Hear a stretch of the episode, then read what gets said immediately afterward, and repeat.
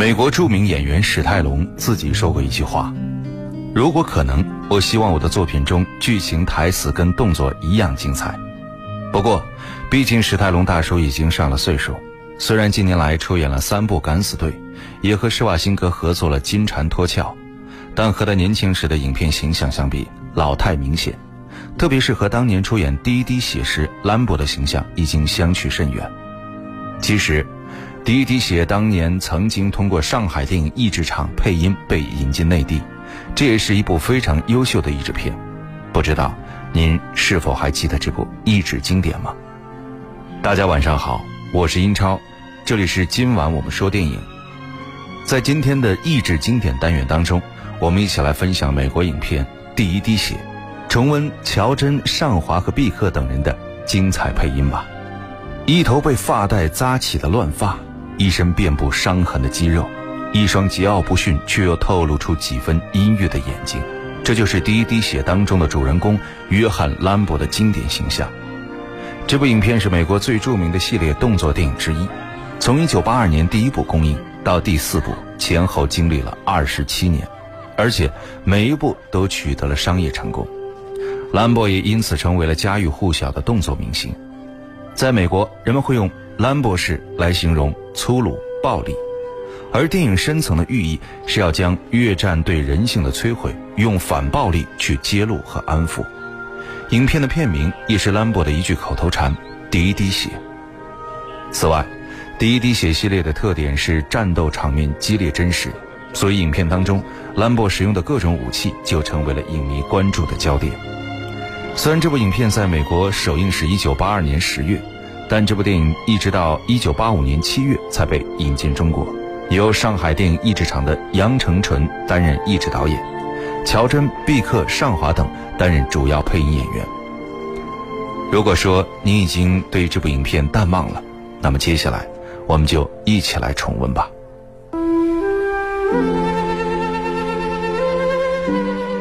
一扇窗。一扇门，一片光影，一个故事，一个世纪。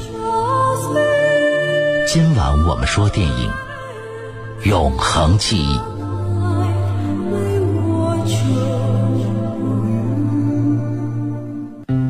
史泰龙饰演的特种部队退伍军人兰博，多年在越南战争中洗礼，已经无法融入美国社会。他从越南回国。来到幽静的小河边，来看望他的战友 Barry。没想到，因为战争中使用化学武器，Barry 已经身患癌症身亡。兰博倍感伤怀，他独自往回走，在已经显得陌生的原居小镇街头，兰博第一次见到了警长威尔。哎，你找谁呀？逛来逛去，还穿了件带国旗的外套。瞧你那样，总会惹麻烦的，朋友。去北边还是南边？北边。上车吧，我保证你错不了方向。你上哪儿去？波特兰。波特兰在南边，干嘛去北边？附近有吃饭的地方吗？出城三十里有个小饭馆，不能在这儿吃，谁规定的？我，我，干嘛欺负人？说什么？我又没惹你，干嘛欺负人？听着，在这儿我说了算，你少啰嗦，懂吗？何况，我们这儿不要你这样的人，流浪汉。要是像你这样的人都来我们这儿，那还了得？再说这儿你也过不惯，平平静静的，你会觉得很乏味的。可我们习惯了，我有责任保持它。乏味。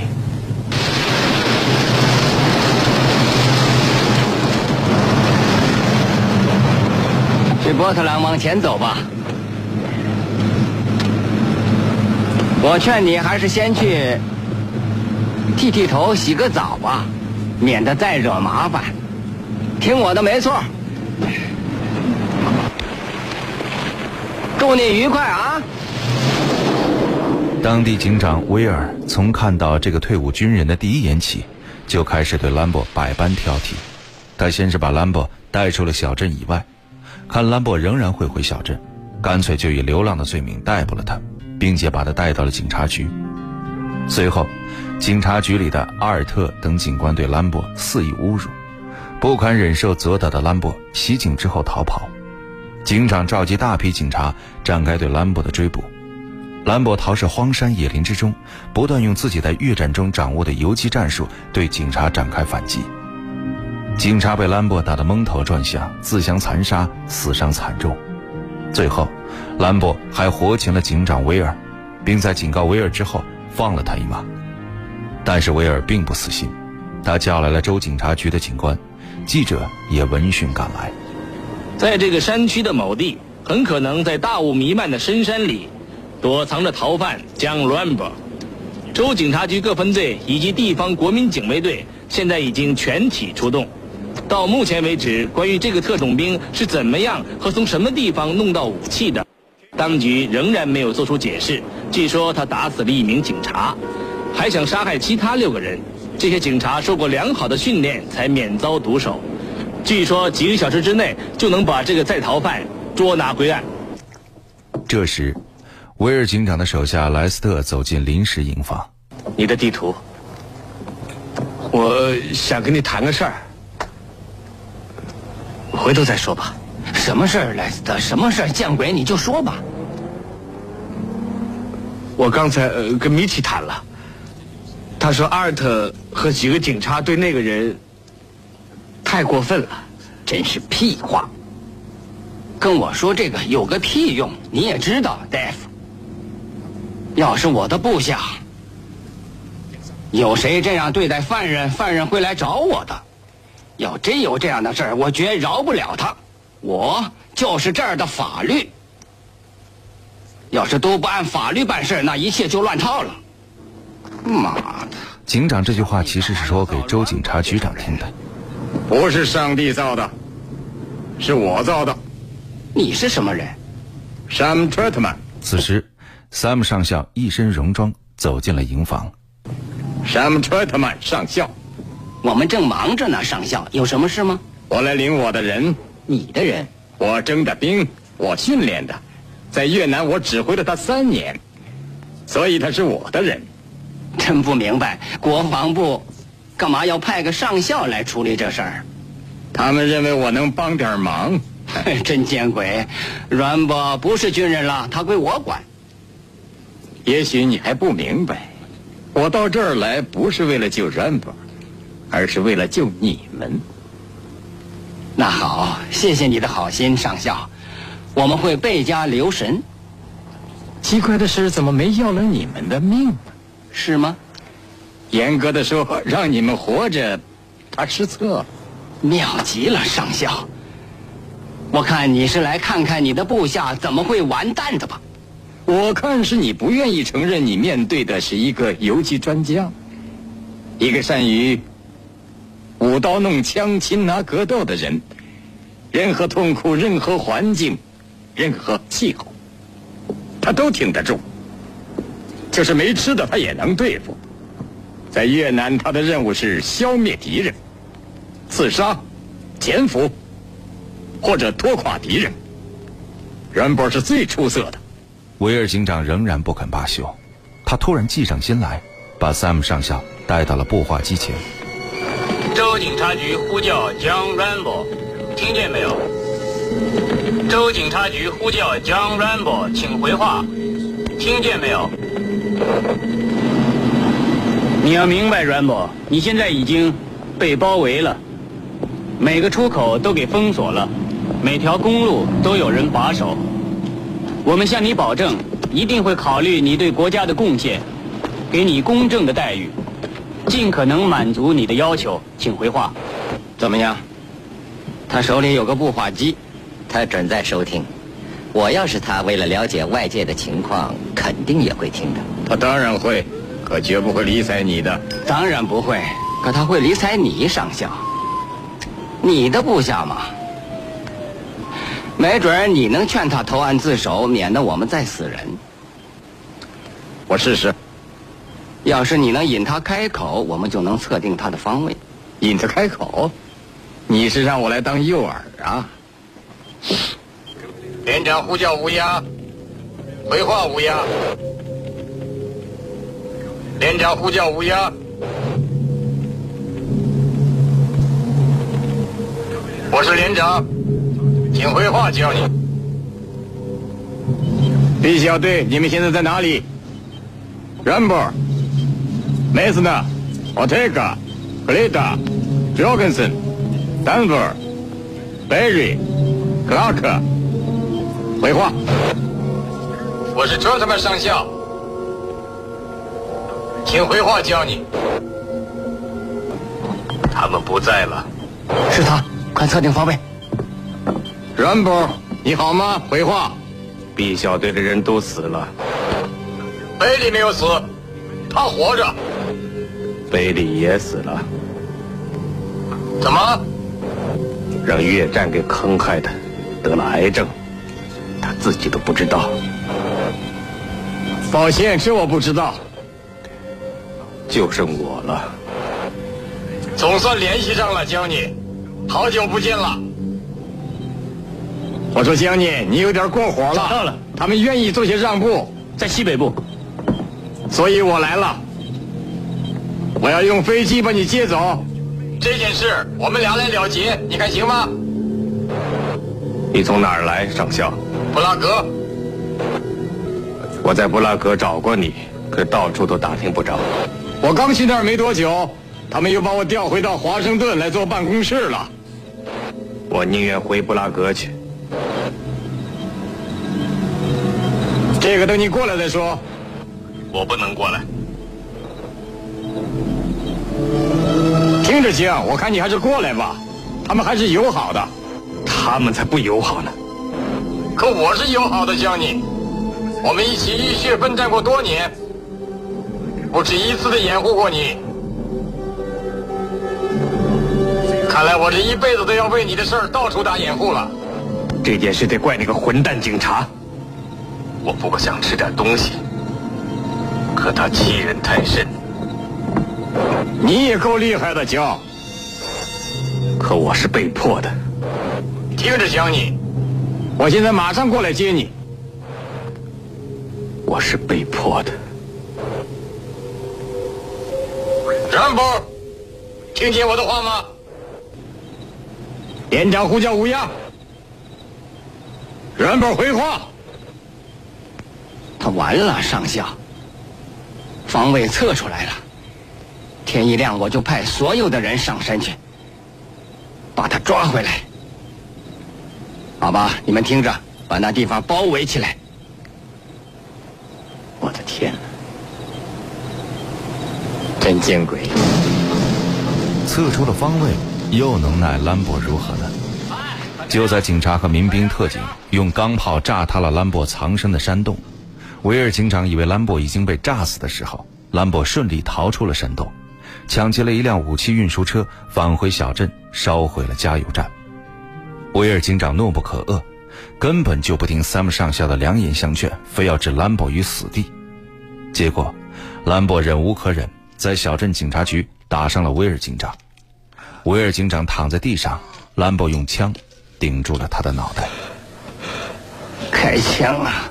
你开呀，开呀！你这狗杂种，你开呀！兰博，兰博，别开枪！法律和武器都不能阻止兰博了。这时三木上校从暗处走了出来，他苦口婆心地劝说兰博放下枪械。愤懑已久的兰博吼出了自己的困惑与不甘。听着，兰博，你跑不了了，把枪放下。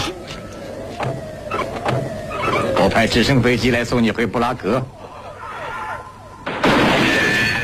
别开枪！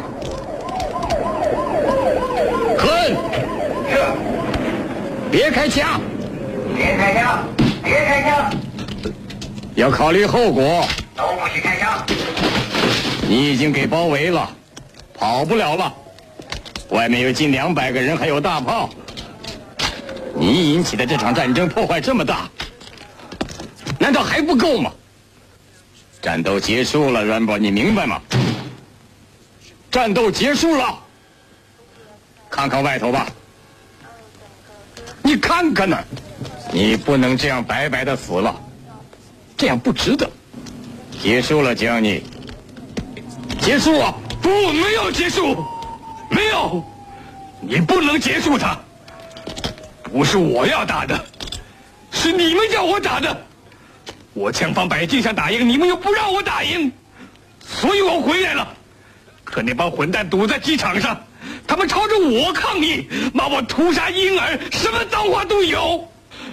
他们凭什么抗议啊？凭什么？在那边我受了多少罪？那帮混蛋他们知道吗？那日子确实难熬，现在都过去了吗？胡说！现在比那会儿更难熬。在战场上我还有伙伴，还能互相照应。可现在什么都没了。你能活着回来不容易啊，不能就这么死了。在那儿我能开飞机、开坦克，掌握价值百万元的武器。可在这连个普通的活都找不着。哦天哪！天，天，都不在了。哦天，天，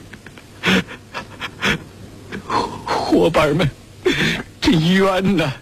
他们，他们都死了，都死在那儿了。我的好朋友，现在就剩我了。还记得 Perry 吗？那个黑头发的，有一次我捡到一块古币，说有门了，我们就把它寄到赌城拉斯福加斯那个跑车厂。他最喜欢那种红颜色的五八型小赛车，他说要乘那种车去旅行。有一次，一个越南小孩，他拖着个擦鞋的箱子，他说：“你们擦不擦鞋？擦鞋。”那小孩老问个没完，泰瑞就擦了。我去拿啤酒了，可是可是谁知道那箱子里有炸弹，把泰瑞炸的血肉横飞。他躺在那儿直叫唤，他的血肉溅了我一身，跟这一样。我拼命的擦呀擦呀，可怎么也擦不干净。我捡起他的胳膊腿儿想把他拼起来，可他的肠子不断的往外流，谁也不来帮我。他对我喊着：“我要回国，我要回国。”他不停的喊着：“我要回国，我要开着赛车。”可他的腿找不着了，他的腿炸飞了，怎么也忘不了。已经七年了，可我天天都在想，一闭上眼睛就看见他。谁能理解我呢？我跟谁去说呢？这事儿我忘不了。嗯，嗯，嗯，嗯 Sam 上校伸出了臂膀，紧紧的抱住了兰博。电影是梦想与现实的碰撞。你已经有了洞察力，你有。电影是光与影的交流。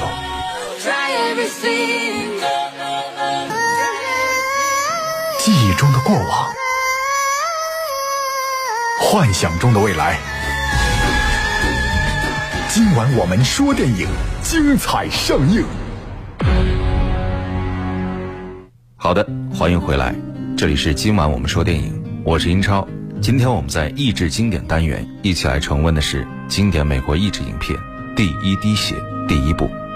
上一场著名配音演员乔真为兰博配音，和他经常为银幕上温文尔雅的帅哥配音不同，这一次为史泰龙这位动作明星配音，乔真演来声泪俱下，感人肺腑。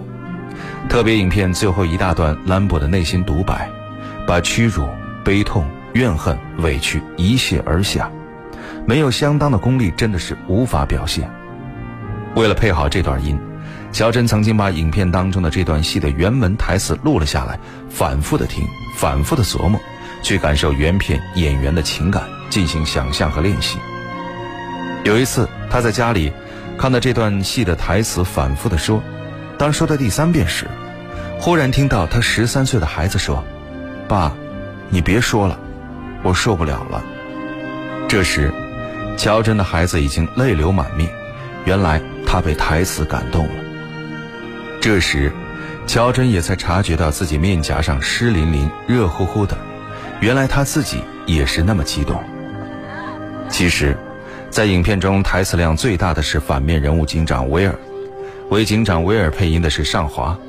尚华将这个人物配得层次感分明，从一开始的不可一世、仗势欺人，到中间的诡计多端、狭隘报复，到最后的绝望至极、气急败坏，尚华将这个愚蠢自负的警长刻画得入木三分，这和他为电影虎口脱险、为指挥家配音时的诙谐幽默，简直是判若两人。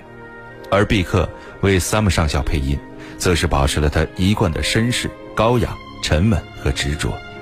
在声调中对兰博命运的同情和怜爱，也同样感人至深。配音属于二度创作，我们还是再来说一说这部影片背后的故事吧。电影《第一滴血》并非是一个真实的故事，而是根据美国作家戴维·莫莱尔的同名小说改编，但影片与小说原著不尽相同。比如小说中是以兰博丧生收场，其实剧组也曾经拍摄出兰博自杀的另外一个结尾，但是在影片试映时，观众一致反应过于压抑，于是剧组给兰博留了一条生路，续集随后也是应运而生。片中兰博这个名字很有意思，你肯定想不到，兰博其实是源于一种苹果。另外，在拍摄兰博从悬崖跳下跌落到树丛中的镜头时。